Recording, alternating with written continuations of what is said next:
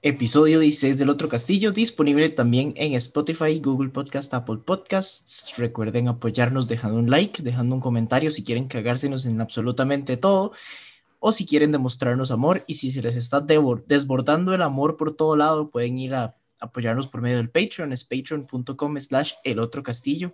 Ya pudimos empezar a grabar, nos costó un montón. Ha sido el día más difícil de empezar. Totalmente.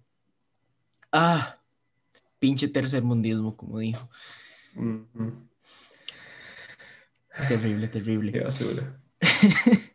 Luego dicen que por qué soy tan malo en juegos en línea, más por esto, porque mi internet no quiere colaborar.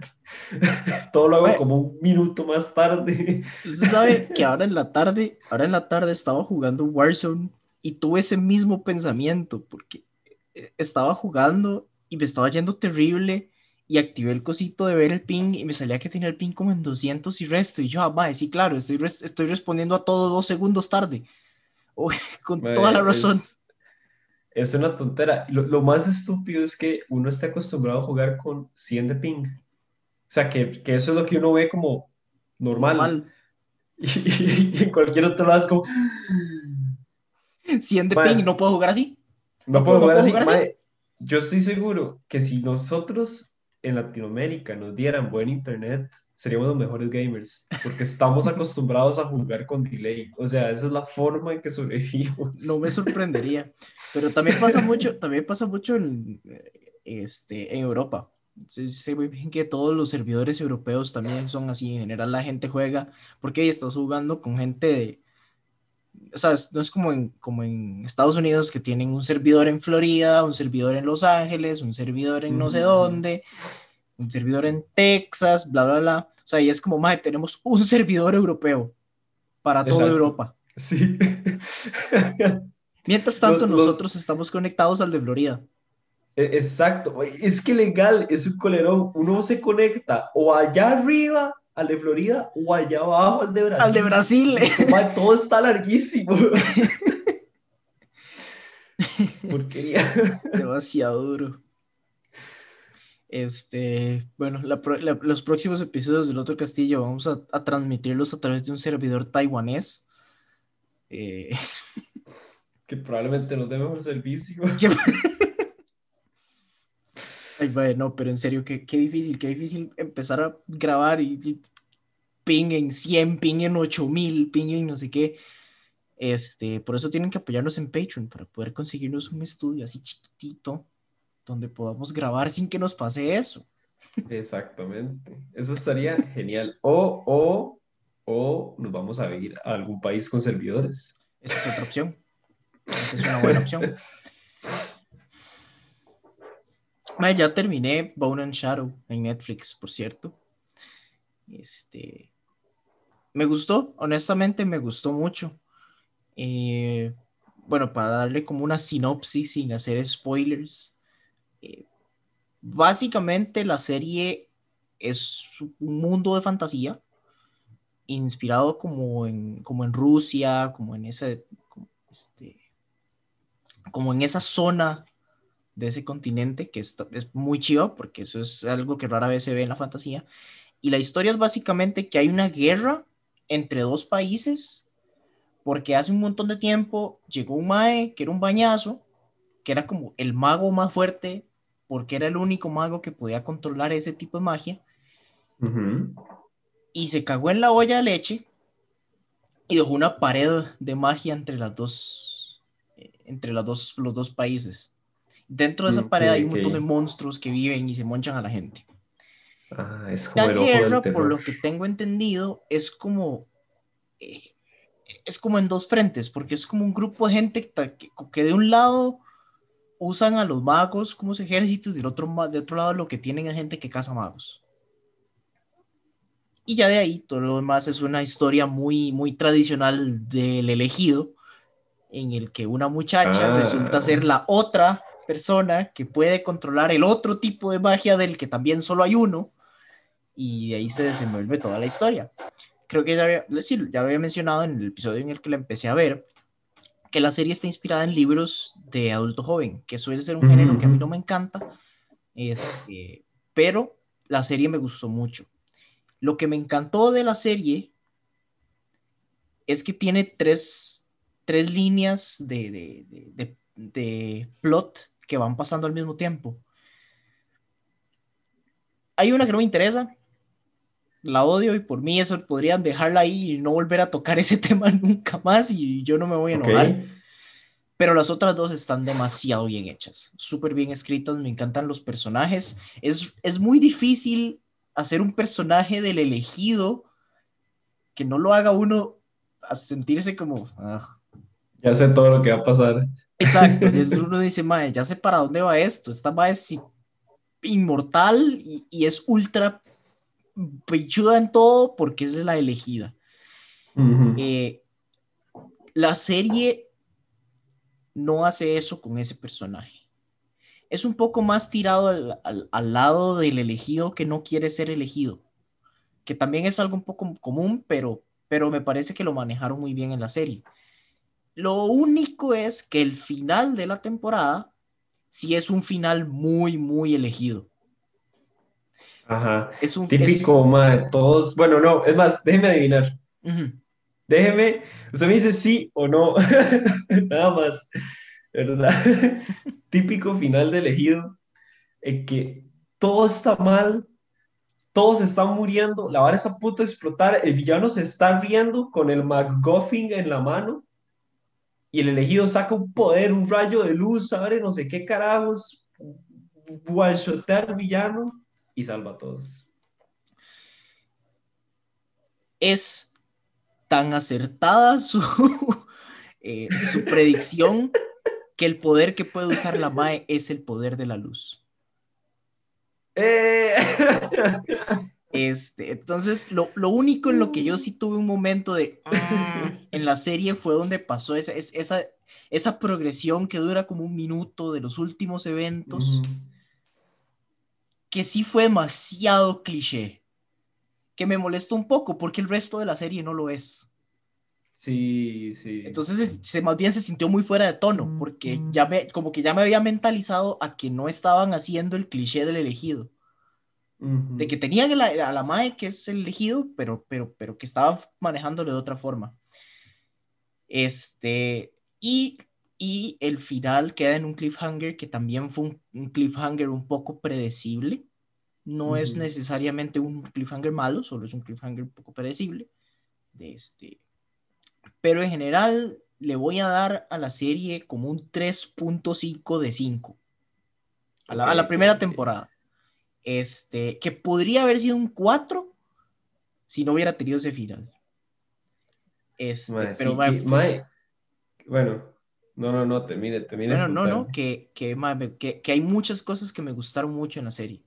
Este, el, me gusta, digamos, está el, el plotline de la principal, de, de, la elegida, se llama Alina, eh, que tiene como todas las los mates tradicionales del, del, adulto joven. Tiene el triángulo amoroso, tiene su, su encontrarse ella misma con su nuevo poder, en su nueva posición de ser la elegida, de que, de que venía de, de, un, este, de, de, un background pobre y ahora está viviendo con la élite, o sea, todo lo tradicional. Ah, sí, pero los, ya eso es lo normal. Pero los personajes involucrados son muy buenos personajes, tienen, tienen, tienen su profundidad, este, que eso me gusta lo que está ocurriendo, digamos, en, el, en la trama B, 10 de 10. La trama B es un heist. Es un oh, heist con un cast de, cuatro personajes de criminales todos y todos son increíbles personajes. mi personaje favorito de la serie es uno de esos tres. Es un personaje que se llama Jesper, que es, que es el, el típico gunslinger, pero no es el típico gunslinger. Eso es todo lo que puedo decir sin hacer spoilers. Es genial, me encanta ese personaje. Cada vez que ese personaje abre la boca, yo estoy sonriendo. este, tienen el, líder eh, frío y, inteligente, tienen a la, a la maecita que es como el asesino y todo el asunto.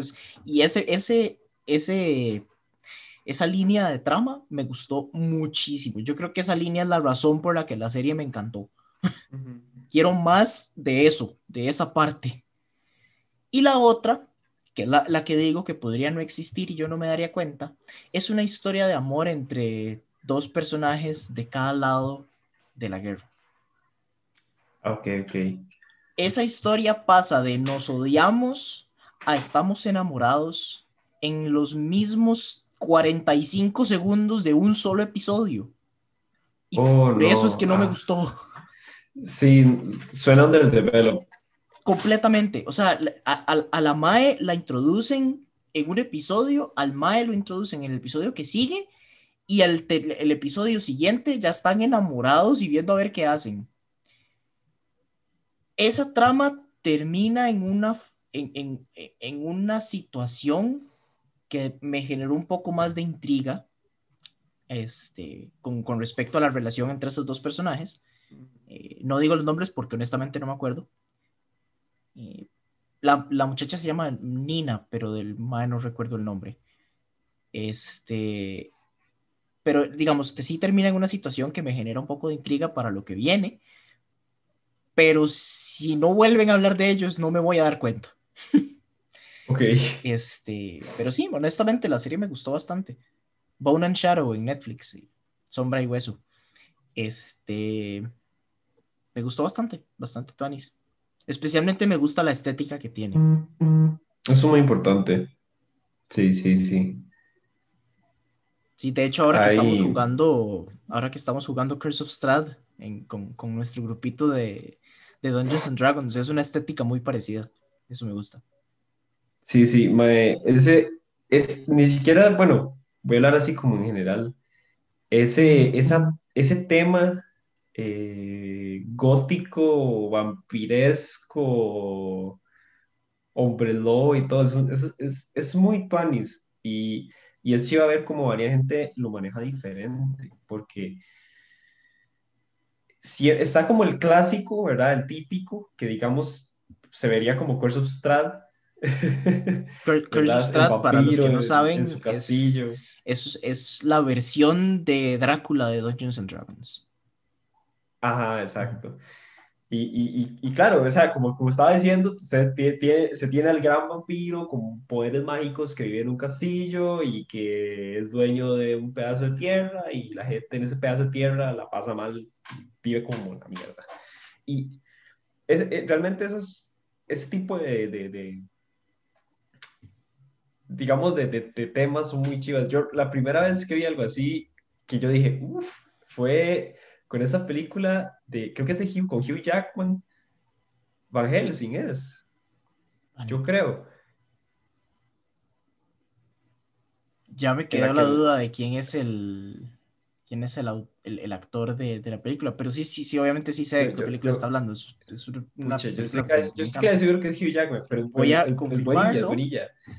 Eh, Eh, sí, sí, tiene que ser. es Hugh Jackman. Es Hugh Jackman. Entonces, yo vi esa película la primera vez y yo la vi como muy chamaquillo y me gustó demasiado. Y yo dije, como, "Uf, qué chuzo, ¿verdad? Vampiros y hombres lobo. Y me hacía pensar en que mi primer approach a vampiros y hombres lobo fue Van Helsing. Y el de la mayoría de gente fue fucking Crepúsculo. o sea, mae, para mí era una vara así de gárgolas y monstruos metiéndose pinchazos y sangre y despedazadero. Mae, y todo el mundo estaba con que los vampiros son románticos y todo la loquera, y yo como... que conste que yo no tengo nada en contra de Crepúsculo, de hecho es un... Es, es, es, es raro, o sea, es, una, es, es un spin ahí loco en, este, en estos mismos temas, pero, pero me hace Pues gracia yo- que cuando Yo siempre he tenido de eso. yo, yo no. siempre he tenido la opinión de que el hate eh, el hate hacia, hacia Crepúsculo es, es- es- no está no se justifica el nivel de hate viendo la, la calidad de esas películas. Sí, es- estoy de acuerdo. esa, o sea, no digo que sean obras maestras. Sí, sí, no, digo que este sean obras maestras, pero el, nivel de hate fue absurdo para, para lo que eran. Sí, sí, sí. O sea, realmente, ok, yo voy a ser sincero. Yo veo las películas de Crepúsculo y las puedo ver y puedo terminar y, y no sentir que perdí mi tiempo. O sea, no son películas que yo digo, uh, man, voy a ver Crepúsculo. Pero si llegan y me dicen, hey, man, quiero ver Crepúsculo, yo digo, dale, o sea, todo bien. De por sí no me acuerdo del 90% de la trama. Solo para recuerdo que el final no me gustó. yo honestamente no recuerdo absolutamente nada de lo que pasa ni en la segunda ni en la tercera. Creo que, creo que la, la última parte son dos películas, no me acuerdo. Pero el punto es que solo recuerdo la primera de, esas, de las películas. Este, pero lo que iba a decir es que para mí esas películas están en la categoría de, eh, de, si estoy haciendo algo y hay un televisor cerca con crepúsculo puesto, le voy a poner atención y no lo voy a cambiar. No, no, no siento necesidad de cambiar.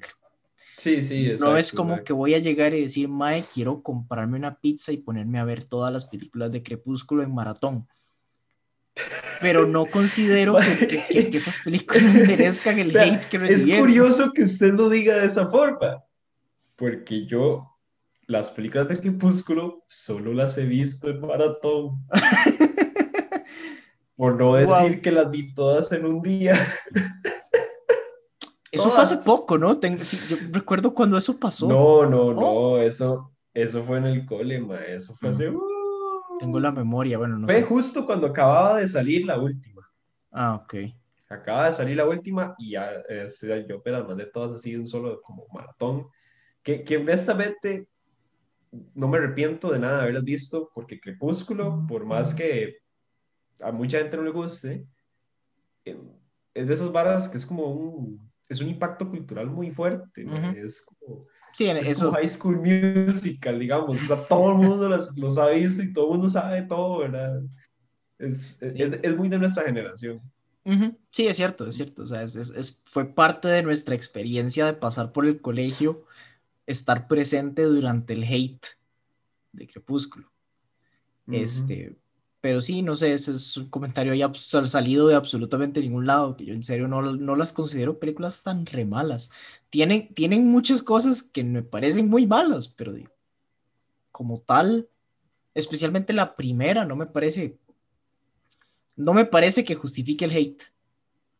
Este, ahora, en esa, es en esa misma, eh, en ese mismo género de películas que está esta serie. Esta serie está mucho mejor hecha Crepúsculo. Ok. Este, sí, en general las películas, las películas de, esa, de ese género suelen ser un poco extrañas. Suelen salir y o son un éxito brutalísimo a lo crepúsculo o a los juegos del hambre o mueren como, ¿sabes cuál pienso cuando pensando en esas bases? Porque, madre, Juegos del Hambre también fue una loquera, madre. Pero, ¿sabe cuál murió así horrible? Y yo, yo la fui a ver hasta el cine, madre, y yo salí de esa película diciendo, madre, qué porquería, madre, divergente. Madre, de hecho... Todo el mundo estaba leyendo esos libros, todo el mundo los había leído todos. Y salió la película y la vara murió. Así, la película literal mató la saga. Bueno, yo, yo leí el primer libro y tampoco me gustó. Leí los de Juegos del Hambre y eso sí me gustaron. Este... A mí me gusta, honestamente, lo, lo, lo, poco que recuerdo de, las películas de Juego del, del, Hambre, que vi todas menos la última, porque la última, la verdad es que no la he visto. Y honestamente me, me, gustaba, era una trama que me interesaba y era... Eh, sí, era... era... era, interesante. Pero esa tenía tiene la, el mismo, el mismo, la misma característica que tiene casi todo en, esa, eh, en ese género y es que les faltaba profundidad. o sea, el, el, el, el, mensaje, digamos, el subtexto que, que, que, la, que la serie estaba tratando de tirar es sumamente obvio. Es, sumamente por encima de, de, o sea, siempre es el mismo de, de es, el personaje principal es especial por razones arbitrarias, la sociedad está dividida en castas arbitrarias porque todo es más fácil acomodarlo de esa forma, este, que aunque esas castas no tengan ningún sentido, Pero es que en el juego, los Juegos del Hambre no era así, los Juegos del Hambre era por los distritos.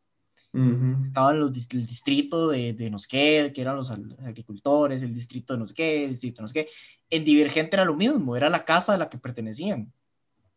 todo, todo, en esas, en esas, en esas, este, en ese subgénero del, del adulto joven, que fue como el, el boom hace unos años, con, con, los Juegos del Hambre, que empezaron a salir todas esas, esas novelas eh, posapocalípticas, distópicas, este, todas eran una misma fórmula.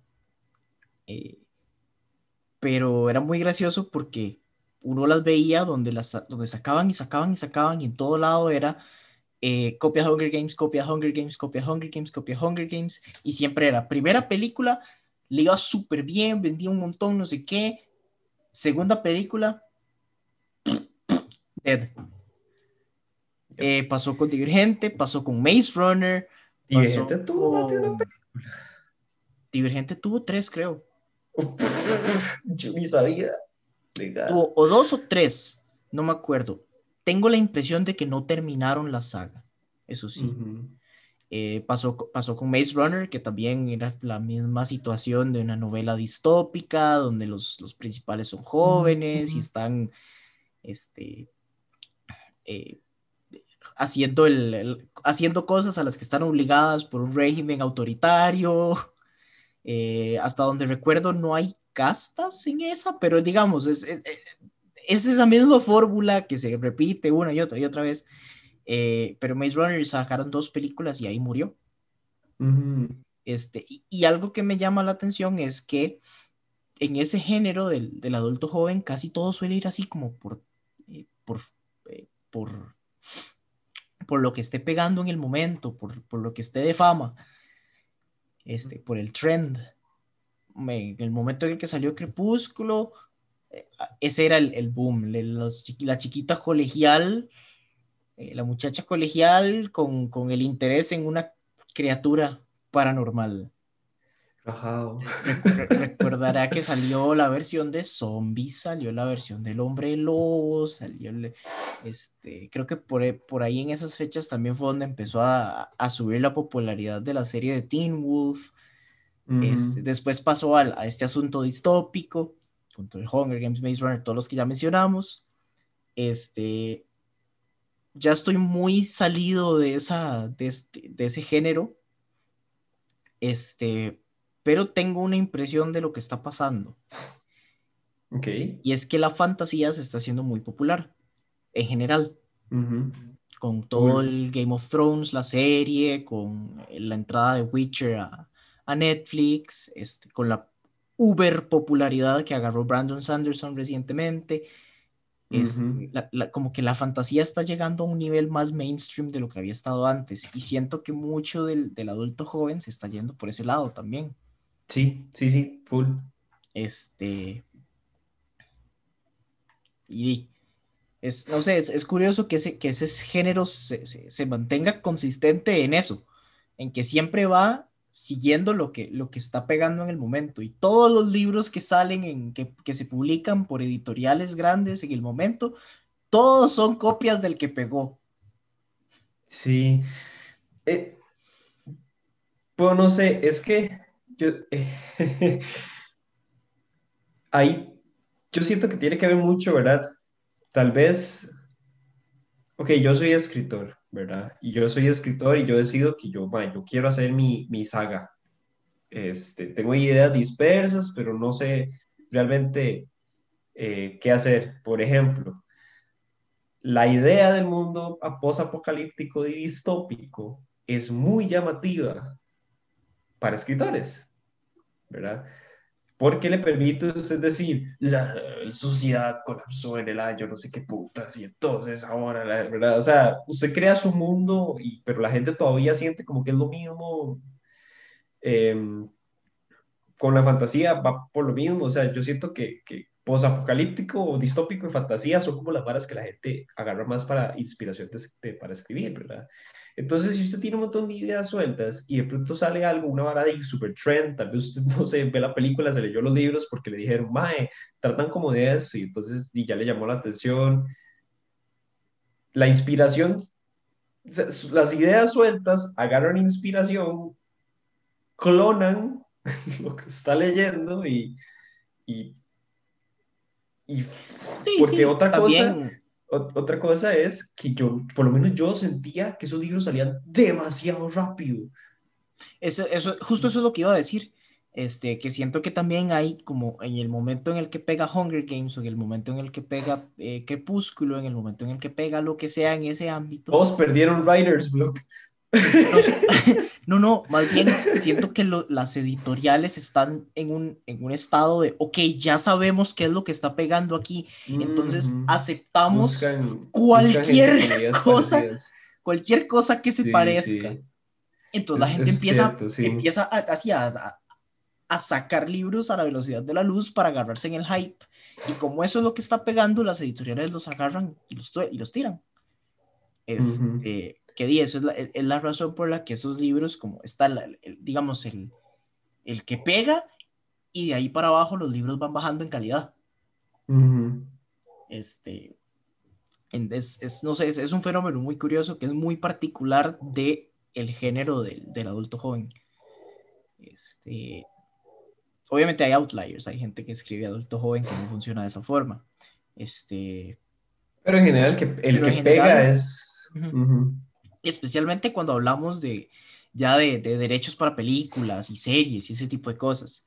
Hay muchísima literatura de adulto joven que, probable, que, que, probablemente no vaya a ver las pantallas, aunque sean muy popular. Porque tal vez sea popular, pero no está en ese, en ese subgénero que está pegando en el momento. Sí, sí, qué, qué risa esos tiempos. Yo me acuerdo todo el mundo leyendo y yo decía, ¿en qué momento todo el mundo lee?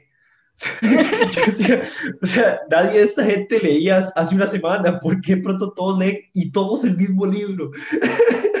todo el mundo tenía el mismo puñeta libro. Yo decía, Bueno, yo fui, yo, yo fui uno de esos, ya, ya lo habíamos hablado en algún episodio viejo, yo empecé a leer fantasía y eh, empecé a leer ficción por gusto hace muy, muy poco. Yo pasé, la única ficción que leí en el colegio era la, a la que estábamos obligados a leer para, para los el cursos. a la triste. Ese no lo leí porque ese lo leyeron el año antes de que yo entrara a ese colegio. Oh, ese es buenillo, mae. Eso me han dicho, tengo que leerlo. Pero, eh, o sea, yo pasé sin leer por gusto hasta que salieron los Juegos del Hambre y una compañera nuestra nos lo prestó, me lo prestó y los leí y me gustaron.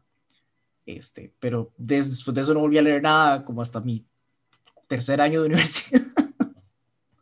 Sí, sí, tuve ahí el, el break. Yo, yo en teoría ahora estoy volviendo a leer, este, así de verdad. O sea, como que yo diga al chile, me siento, me agarré esta tarde solo para leer. Hasta ahorita estoy volviendo. En el cole es cuando más lo hacía. Pero con la U esa vara murió fuerte y ahora y que salí, estoy ya otra vez con eso. Sí, bueno, yo, yo estaba leyendo, pero también muy, muy, eh, muy poco. Fue, fue entrando a cuarentena que, que, dije, bueno, creo que necesito encontrar cosas que hacer o me voy a volver loco. Eh, y se me olvidó que leo rápido, entonces me volé el, toda la saga del Señor de los Anillos en mes y medio y me quedé sin libros.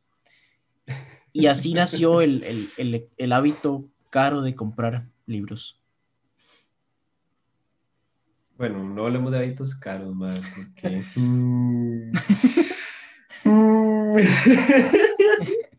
Les hago referencia a todo lo que tiene Víctor detrás de él en este momento. Este, de hecho, hablando de libros, eh, ayer en la noche empecé la el segundo de, del Nombre del Viento. Oh, le agarró tarde. Pues sí, pero, pues sí, pero no. Este, o sea, me agarró tarde desde cuando salió, pero, pero voy, voy temprano en cuanto la mayoría de los fans de la saga tienen dos años de estar esperando el tercero. Sí, sí. Entonces, qué feo, qué feo eso, qué feo cuando eso pasa. Y bueno, ahora usted me, me, me, me ayuda a sacar un temilla más ahí. Creo que fue la semana pasada, este, que fue el décimo aniversario de Game of Thrones, la serie. Ah, ok, la serie. Yo, Mike, Game of Thrones no tiene como 20, no, no, 25 no, años. Obvio, los libros no. Pero me hizo pensar algo, ¿verdad? Bueno, eh, el, el 99% de la población del planeta ha visto Game of Thrones y, y, y, por lo tanto voy a hablar sin asco de spoilers, así que, ¿verdad? Sí, la única persona a la que le importan los spoilers sería a mí y yo sé que no la voy a ver. Ajá. Y, y, y, los spoilers que voy a hablar, y es parte de lo que quiero hablar, no están en los libros, entonces Son de la última. Este, sí, sí, oh, más que todo va por ahí. y, y, también, también se junta lo que usted estaba diciendo de, de esta serie de los huesitos, que lo importante que es un final.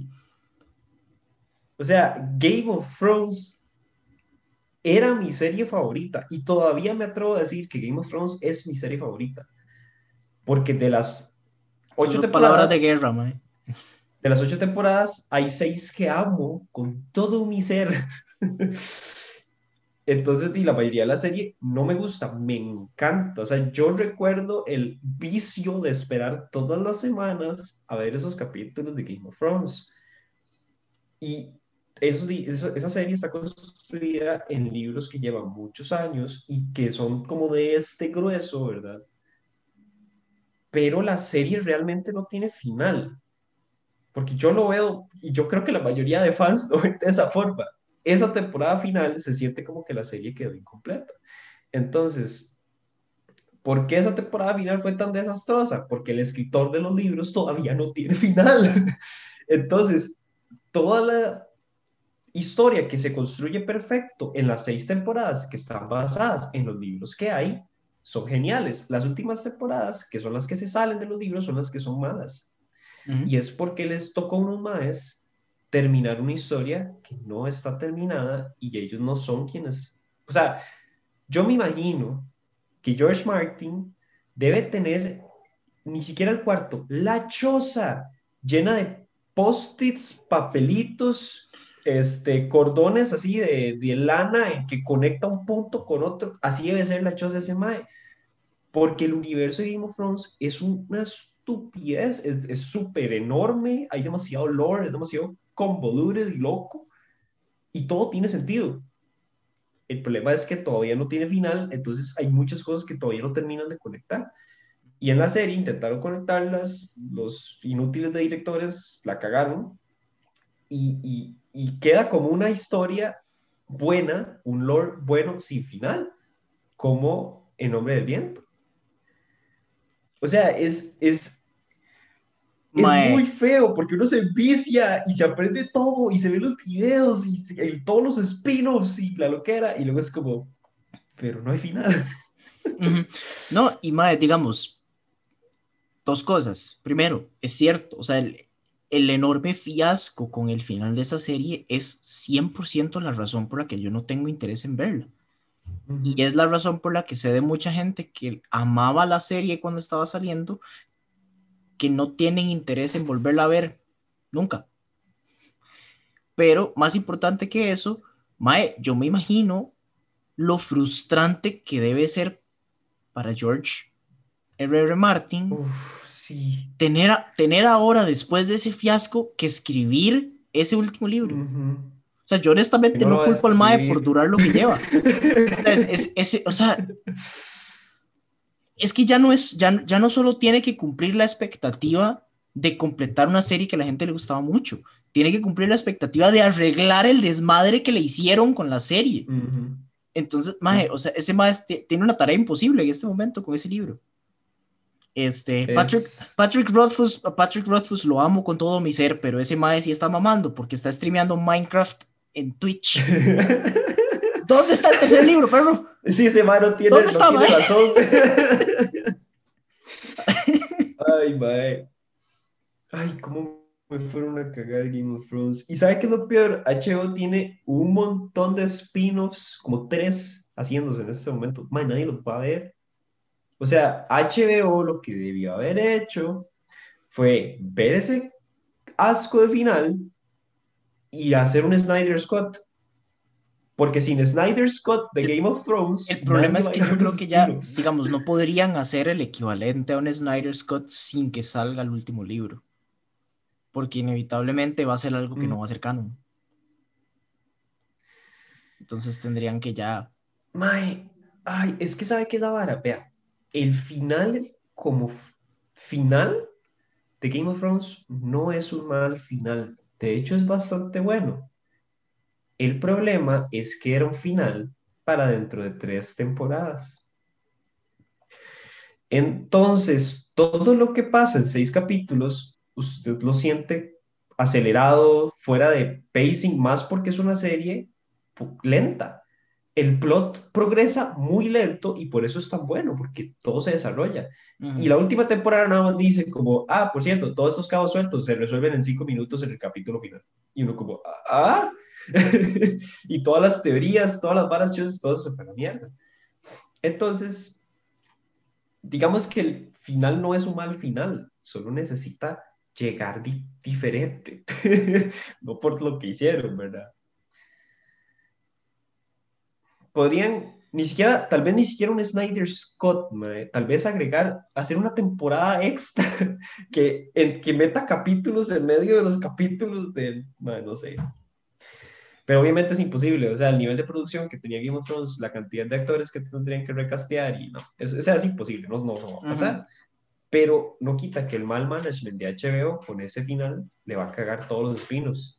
Yo no creo que nadie los vaya a ver. Sí, y, aunque, y aunque la gente los vea, jamás va a llegar a la popularidad que tuvo Game of Thrones en el momento en el que estaba saliendo.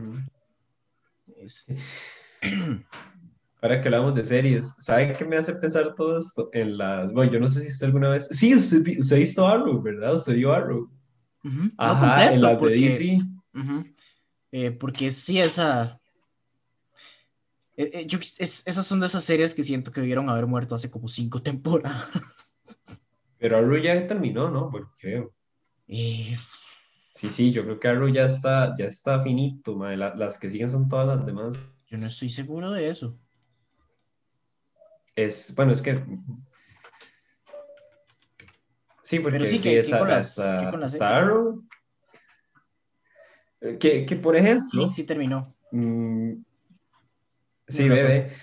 Yo creo que Arrow es la única, yo creo que Arrow y Legends of Tomorrow son las únicas que han terminado. Pero de todas formas, a lo que iba es que todo el mundo con, el, con quien hablo ha visto Flash, la primera y segunda temporada. Nada más. Nadie pasa a la segunda. Nadie. Y, y el efecto Flash ocasionó que todas las series después de Flash, segunda temporada, fueran una porquería.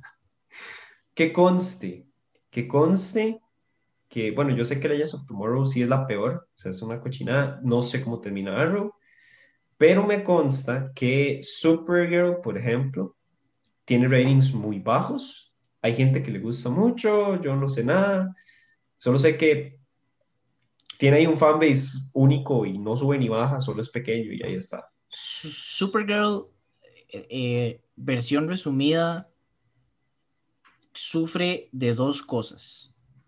Sufre de las series que no entienden por qué el personaje de los cómics de Supergirl es Tuanis.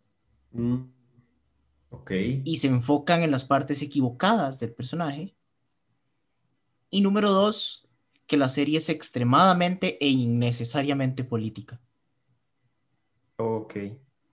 Sí, sí, uno no, uno no va a ver eso, va a esperar eso. es, es un, un, poquito, un poquito parecido a lo que fue eh, Capitana Marvel. Ok, sí, sí, tiene sentido, tiene sentido. Pero ahorita, ahorita,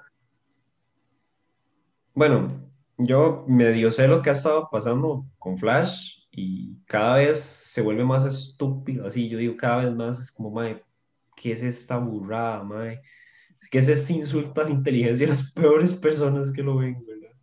Y, y ahorita está saliendo esta, Batwoman, que yo creo que es el flop más grande de, de, Ni siquiera sabía que existía hasta Yo no sé si es la más mala, pero es un flop. Ajá, usted no sabía Mal, hicieron un montón de publicidad. Bueno, eh, la serie ha tenido muchísima controversia. De hecho, porque... estoy viendo que la cancelaron. No, no, no, no está cancelada. De hecho, ya este, que yo sepa, más bien dijeron que van, que van a ser como 16, 18 capítulos de la segunda temporada y la tercera se viene fuerte. ok, no dice que, cancelada, dice que la tercera temporada va a ser la última. Ajá, bueno, ya lo quieren matar seguro. Pero yo no sé si usted sabe lo que pasó con esa vara. Es que es un desmadre, ¿verdad? Lo que pasó, vea, vea, vamos a hablar. esto es, abro sesión de rumores y de cosas que probablemente no sean ciertas, pero la gente dice por el internet para hacer bulla y estupidez. Ma, esa serie empezó con una actriz, este, yo a ella la conozco porque sale en Orange is the New Black y hace un, un, excelente trabajo ahí. Se me olvida el nombre de ella, pero la madre es famosa.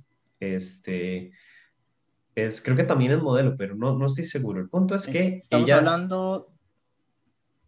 Ah, ok, eh, Ruby Rose. Ella es Batwoman en la primera temporada, pero la Mai, terminando la primera temporada, se lesionó de la espalda. así, así, cosa permanente que va a evitar que pueda hacer acrobacias y lo que en futuras series. Entonces, los maes dijeron, ¿qué hacemos con la serie? ¿Verdad? Y lo que decidieron hacer fue poner este, a la actriz que está ahorita, ¿verdad? Pero, ok,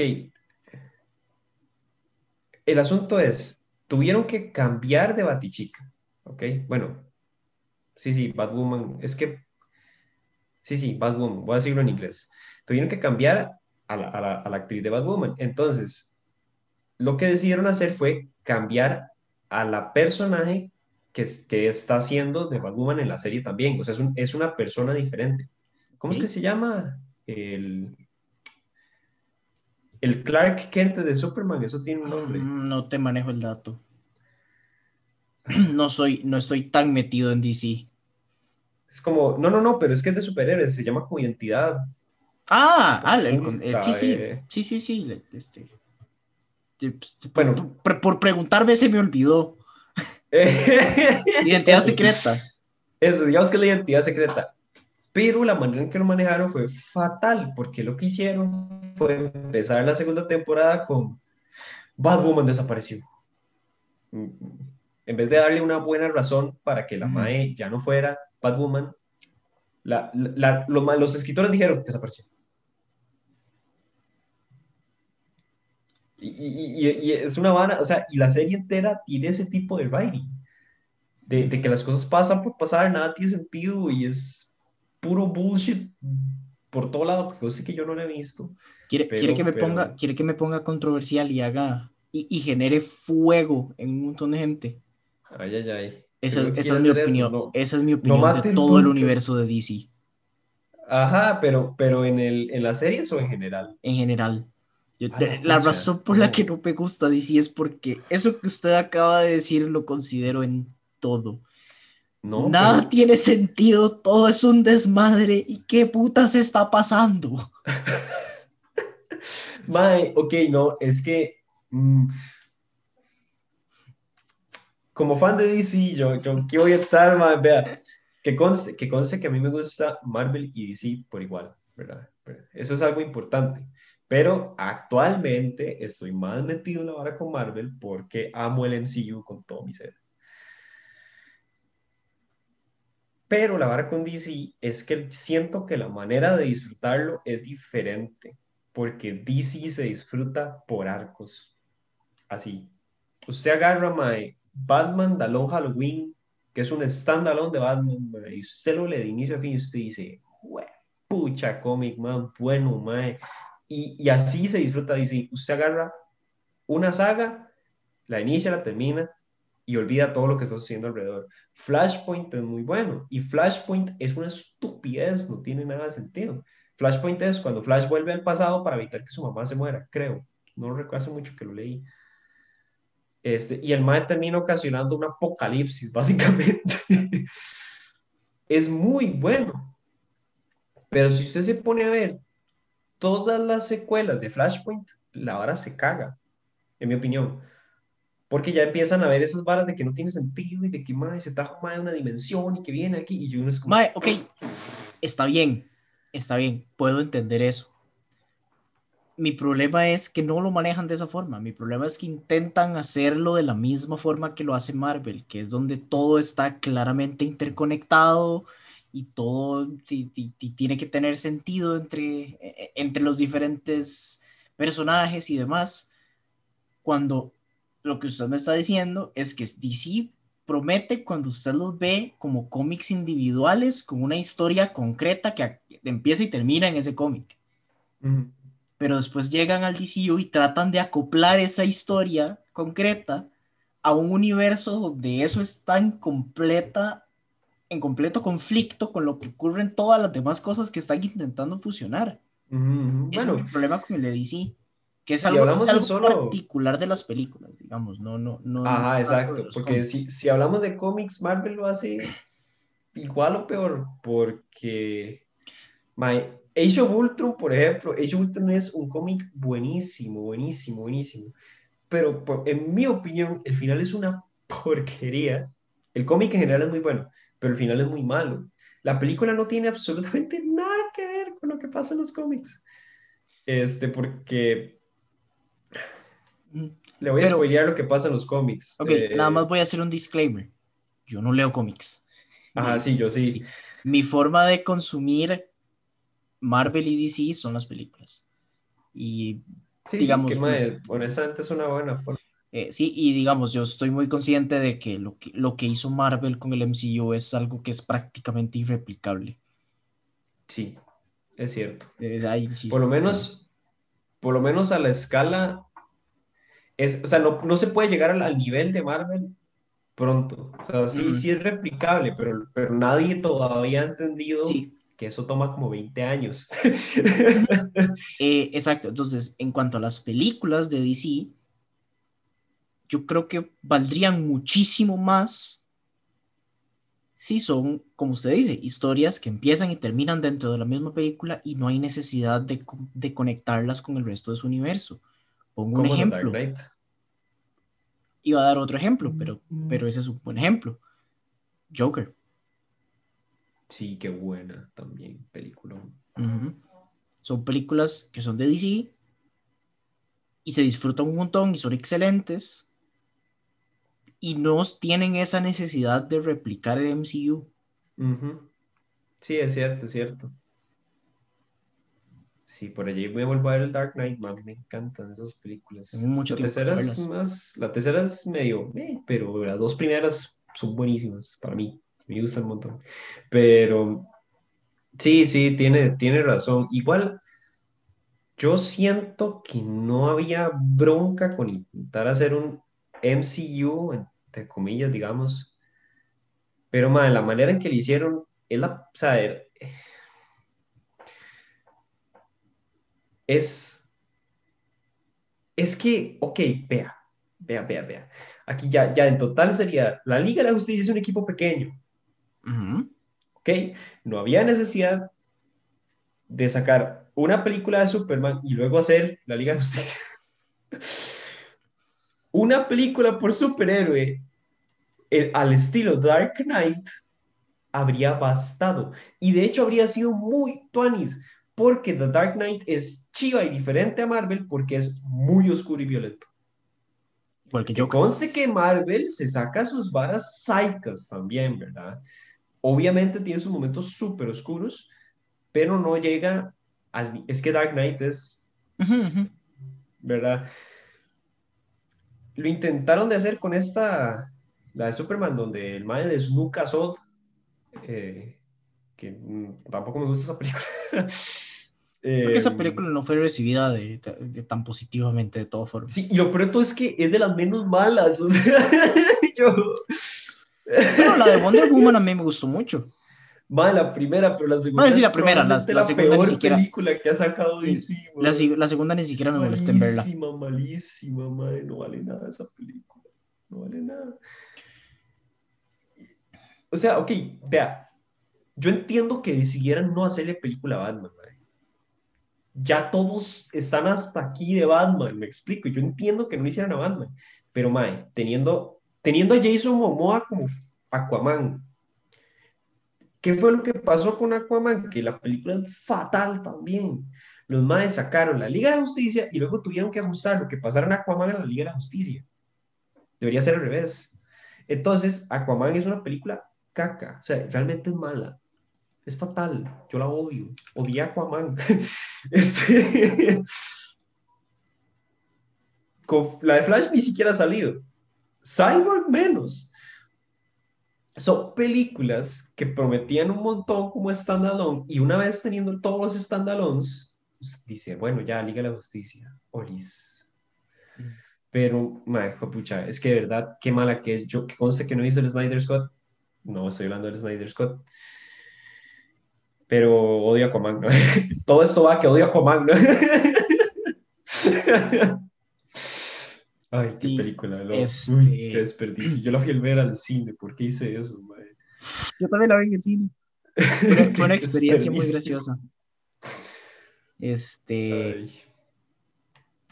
Sí, fue. Ya, ya usted sabe esto y no quiero.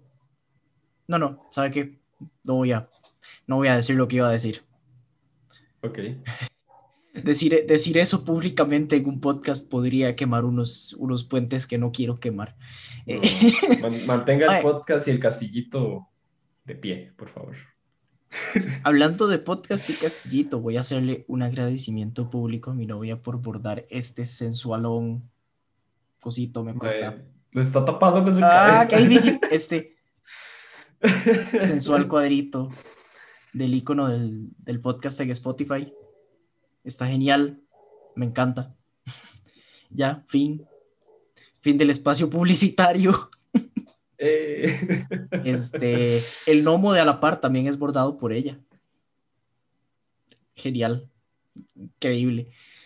Este, y sí. Pero, madre, no sé, de hecho, tiene, eso me, me, me da la sensación de que qué lástima que no estén haciendo eso, porque tiene razón, hay muchas historias dentro de los cómics de, de, DC que se prestan montones para hacer películas standalones. Full. con historias. No sé lo que hacen con las series. Esa es otra cosa. Esa, o sea, los standalones no cagan con las series. no había necesidad de fusionar todas esas series. Verdad demasiada tontera. El, y, fue muy claramente una decisión tomada para agarrarse del hype de lo que estaba haciendo Marvel. Porque Green Arrow fueron tres, tres o cuatro temporadas de standalone que fueron muy buenas. Después de eso, creo que fue que empezaron a salir las de Netflix, de Daredevil y Jessica Jones y toda esa gente, donde empezaron a meter a Flash. ¿O no hemos perdido a Víctor? No, ya volvió Víctor, genial. Me perdí, yo sí. Sí, se quedó, se quedó pegado por un segundo. Pero sí, o sea, no había necesidad de empezar a fusionar las series. Si querían sacar serie de Flash, podían haberlo hecho sin necesidad de, de, hacerlo en, una, en un mismo universo. Este, que claramente no les estaba funcionando. es que es una caca, mae. Vea, ¿qué pasa ¿Qué pasa? Y lo digo por experiencia propia, si yo veo, estoy viendo Flash y nunca en mi vida he visto Supergirl y de pronto me tiran al final de los créditos de Flash, el siguiente episodio es en Supergirl. Yo sí como... Oh no, te perdimos otra vez, amigo.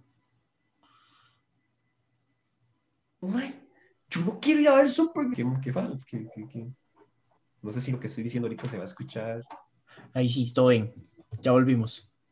Ok, ¿dónde quedé? O, eh, no, no, yo creo que es todo bien, nada más, o sea, sí, sí, que, que, nadie quiere ponerse a ver Supergirl para entender lo que está pasando en...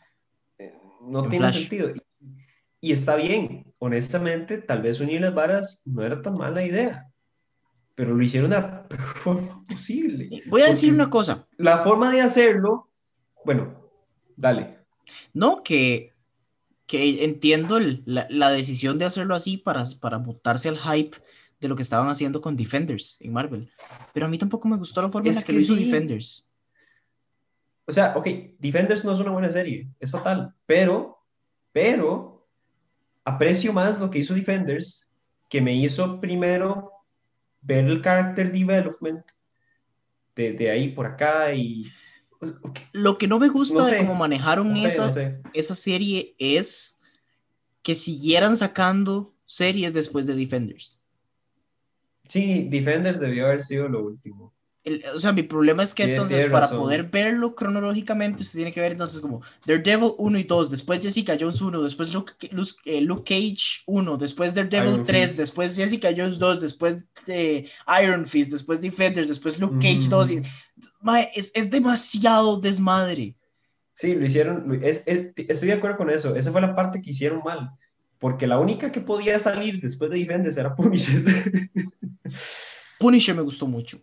Punisher a mí también me gustó. Por si, eh, ok, todo hace todo hace circulito, güey. Eh, ay, se me fue el nombre del mae. El, el, malo de Punisher. El bad guy. Sé cuál es, sé cómo se ve, no sé cómo se llama. Ese mismo actor es el que hace del malo en Bone and Shadow. Ah, creo que era. No sé cómo se llama el ah. mae, pero me gusta mucho el papel que hace. Tanto en Punisher como el que hace en Bone and Shadow. Sí, sí, pero bueno, usted, me acaba de acordar de algo que de hecho de, podemos hablar, no sé si usted se enteró o, si usted siquiera vio la primera película, si no la ha visto le diría que la vaya y vea, no es la mejor película del mundo, pero tiene sus cosas muy chusas que voy a mencionar en este momento. Eh, salió el tráiler ayer o antier de la segunda de Venom. Ah, no, no la he visto. No la he visto. Si me, si me han dicho que debería. Que Venom Venom tiene sus momentos en los que yo dije, qué basura, esto cagó la película. Y luego pasaba algo muy seco que yo dije, oh no, remontó. Y luego pasó una estupidez y yo, qué cagada. Y luego es como, uy, madre, no, que esa, o sea, esa película es ups, ups, ups y downs, downs, downs. Okay. Pero lo que realmente hace esa película worth, en mi opinión, es la actuación de Tom Hardy.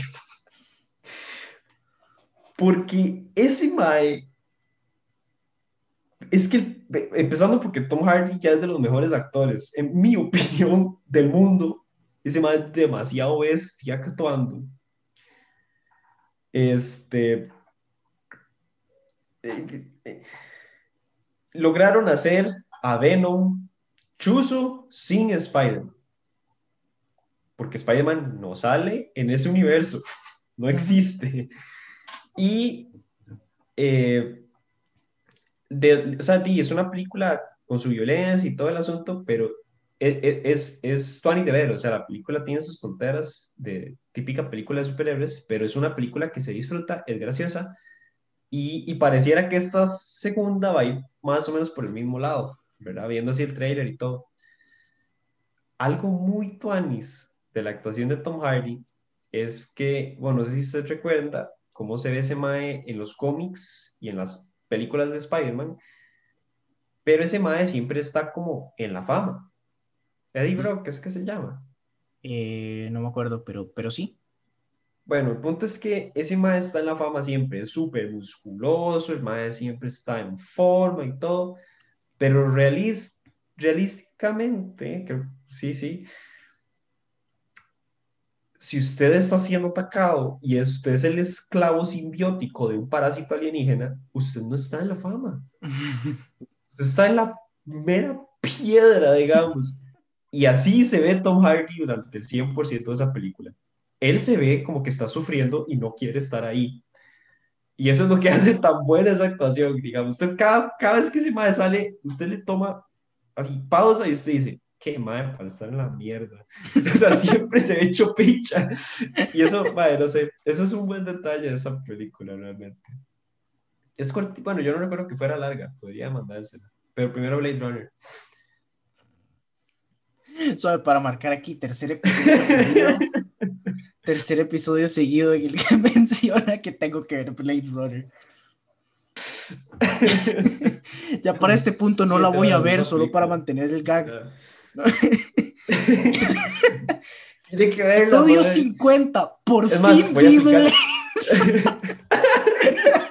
vale, podemos hacer. No, no lo haga, no me haga caso con lo que estoy a punto de decir, pero podemos aplicar una Davy 504.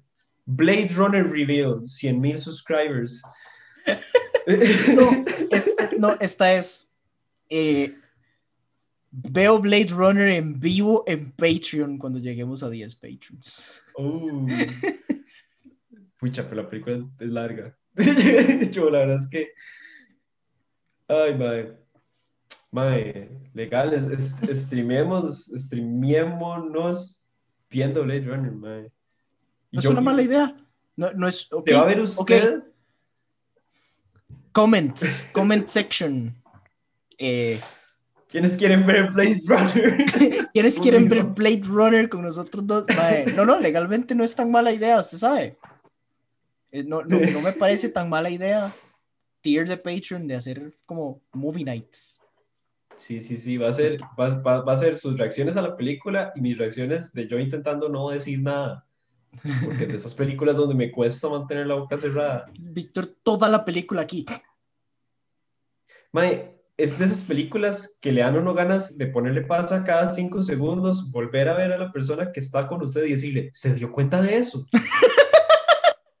Mae, lo va, a terminar bloqueando. Mae, algún día, algún día. Este, sí. Algo tenía en la mente y ya se me olvidó qué era. Qué sad. No me gusta cuando eso me pasa. Este, sí. Blade Runner, Blade Runner. ¿Sabe? Mm. Venom me imagino que está en Disney Plus. ¿Qué cosa? Venom, ¿o no? Uh, no creo. Bueno. No sé, es que. Es que Venom es de Sony. No mm. es. ¿Verdad? Entonces ahí está, ahí está la bronca. Yo no creo que esté. Vamos a ver. Dice. Esto no me sirve, esto es del 2018. sí, pero yo estoy casi seguro que no está. Prime Video. Mm, ok, ok. Sí, este. Por cierto, con este. Terminando con la conversación que iniciamos en el episodio pasado. Eh, al final, mi novia sí se compró un Switch. Este consiguió un excelente deal de, un, un, Switch Lite usado que venía con dos juegos, que venía con Super Mario Bros. Deluxe, Super Mario Bros. U Deluxe y con el Insane Trilogy de, de Crash. Este, ha sido muy gracioso verla aprender a jugar Mario. La verdad, se disfruta mucho. Este, y lo que quería agregar a la conversación es lo que hablamos, de que a mí se me fue por completo mencionar que un excelente juego para principiantes es el Pokémon Snap que salió esa misma semana, dos días antes de que grabáramos. este, y ahora quiero jugar ese juego yo también. Huéleselo, huéleselo. Usted no ha visto. Ay, ¿cómo se me olvida? Soy, sí que soy el peor subscriber del mundo. Circle Tunes se llama. Bueno, no me suena. No, no, no, es, es un canal de YouTube que hace videos de 50 segundos. sí, me imaginé que era un canal, pero no, no me suena. Agarra unos dibujitos y los. O sea, son animaciones muy half-ass, aunque el mae sí sabe animar, pero es a propósito, digamos. creo, que, creo que sí se parece. Eh, además, saca uno de Pokémon, está buenísimo porque llega, e, está, está ahí el, el profesor de Pokémon, ¿verdad? Y llega, llega, un, chiquito, es como, hola, tengo 11 años y viene a pedir su, tanque de última tecnología. Y además, como, ¿para qué quiero un tanque? Es como, eh, para tomar fotos. Está bien, tome, va, y le da el tanque y el chamaco se monta en el tanque y se toca un bidú. Y es como, ah, sí, un bidú, bueno, supongo que voy a tomar una foto. ¡Pum! Y le dispara una manzana y la manzana se le clava en la cabeza al bicho y va a tomar una foto. demasiado bueno, 50 segundos, pero son puro oro. Bueno, Carlos. Este, pero sí, quiero, quiero jugar Pokémon Snap y es un excelente juego para principiantes. Y ella, bueno, ella es fotógrafa, entonces naturalmente vio lo que era Pokémon Snap y casi se muere. Sí, sí, sí. Eh, ¿Sabe qué sale este viernes? Y me tiene nervioso. Mass Effect Legendary Edition. Me tiene demasiado nervioso ese juego. EA no tiene, no tiene buena fama con los remasters.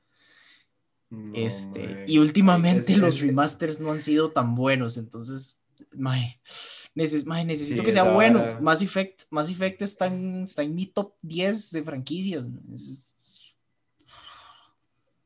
es demasiado Más bueno. sí está bueno por allá y, y, por fin lo juego. Yo nunca juego Mass Effect. Mae. ¿sabe qué es lo que me genera sad?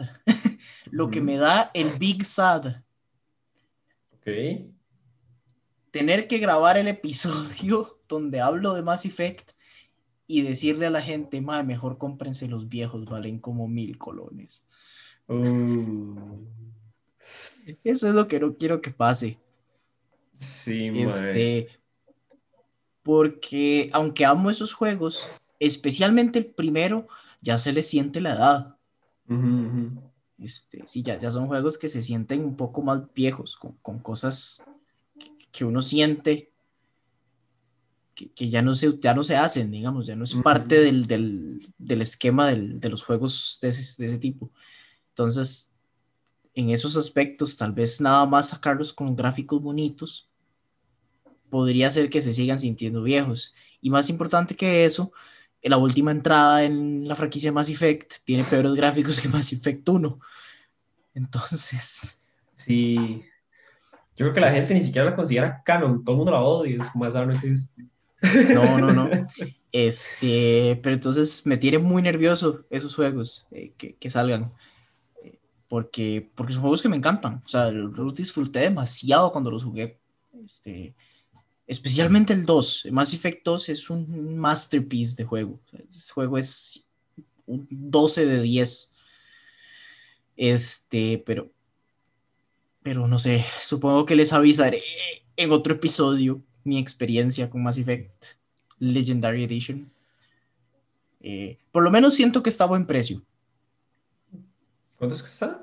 Vale 60 dólares, pero trae los tres juegos. Son los tres juegos, sí, sí, sí. Está bien, está bien. Yo, yo voy a ser 100% sincero. Yo, o sea, yo siento personalmente que ahorita un buen remaster es uno que trae quality of life. Sí. O sea, usted agarra un juego viejo y, y la mejor forma de hacer que gente vuelva, en realidad, porque es lo que yo pienso, no es solo diciéndoles, miren, se ve bonito, sino que es al chile como, vean, ¿Se acuerda de eso muy molesto que está en los tres juegos? Lo arreglamos. Sí, ya habíamos hablado un poco de, de eso en algún otro episodio, que yo, yo lo que considero de los remasters, especialmente de juegos que, que ya tienen tanto tiempo de haber salido, es que lo ideal, especialmente cuando son juegos tan queridos, es transmitir la experiencia de jugarlos por primera vez de nuevo. Es eh, que de eso es algo muy difícil, es muy fácil hablar, pero yo siento que ese es como el objetivo de los remasters.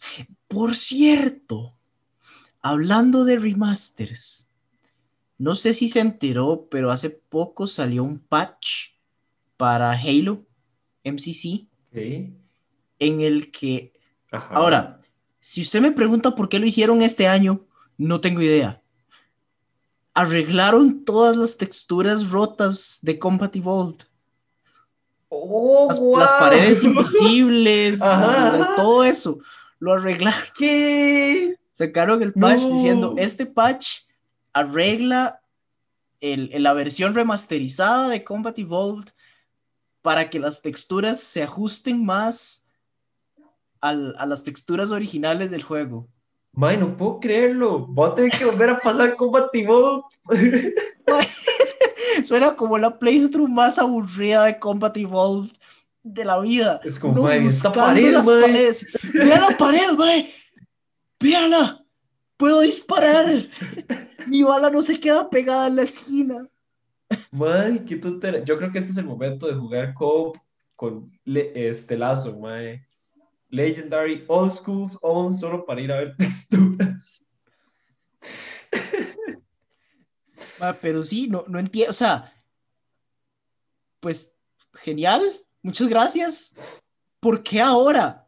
¿Por qué hasta ahora? No es porque ahora, es porque hasta ese juego ahora. ya ni siquiera estoy hablando del, del Master Chief Collection, estoy hablando del el Halo Anniversary. Salió hace como 12 años. Tiene 12 años de tener ese problema. ¿Por qué hasta ahora? yo no me Hay explico, cantidades y cantidades y cantidades de videos en YouTube hablando de lo basura que es ese, ese detalle específico de ese juego. ¿Por qué decidieron arreglarlo en el 2021 cuando está a punto de salir Halo Infinite?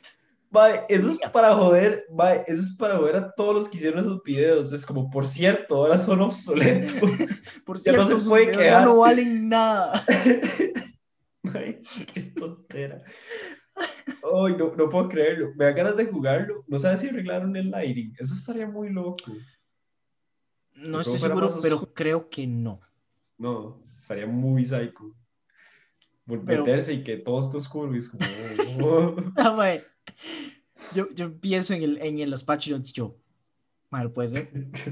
No, tienen que estar troleándonos. O sea, tiene que ser un troll. No, no, hay, no hay otra explicación. Qué impresionante, madre. Sí, legal, madre. Wow. De ahí no. De ahí no, de sí. Lo peor es que e-, es de esos arreglos que nadie va a notar. Porque es de esas cosas que uno nota cuando le pasan. Sí, exacto. O sea, uno se da cuenta que las texturas no están bien definidas cuando usted intenta disparar y su bala se queda pegada en el aire porque le dio a un spot donde en el juego viejo había textura, pero en el nuevo no.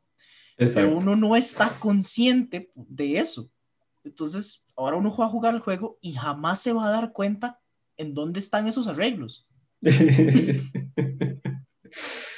qué, bueno, supongo que es el punto. Sí, o sea, ese pero me parece algo demasiado gracioso. O sea, yo creo que ya, ya para este punto la gente que sigue jugando Combat Evolved de que el MCC solo aceptó que eso era algo que pasa en ese juego y, punto. Entonces ahora más bien ¿Qué? ¿Qué, hace uno con esas patch notes? ¿Qué hace uno con ese arreglo? ¿Nada? Lazo, mae, lazo, con texturas buenas, mae. Es. Demasiado tonto. Ahí va. Sí. Sigo, sigo pensando que yo jugaría más Halo, sí, sí, sí. No sé, no sé, es de esos juegos que, que, me dan ganas de jugarlo, me meto, lo juego y en la primera partida ya me quedé sin ganas de jugarlo. Sí. Eh, y, es sad. ¿Quién sabe qué depara para Infinite? Mm, a sí, esa vara. Ese es otro que me tiene nervioso. Pero ese, es, ese, es, más a futuro, entonces todavía no hay necesidad de hablar de él. No, sería especular que la verdad es que es vara. Lo que no entiendo es por qué mi luz se dañó. bueno, en ese caso. Ahorita oscureció y fue como, fuck you. Y yo, mae, pero ¿por qué? este, en ese caso, listo. Y supongo, mae, antes de que termine en la oscuridad completa del abismo. Y poniéndole, va a ponerle un fade en el suyo mientras hago cada, el Cada vez más oscuro. Cada vez empieza a poner más oscuro y más oscuro y más oscuro. Mientras yo digo que gracias a todos. Usted ve el abismo, mae, el abismo lo ve de vuelta.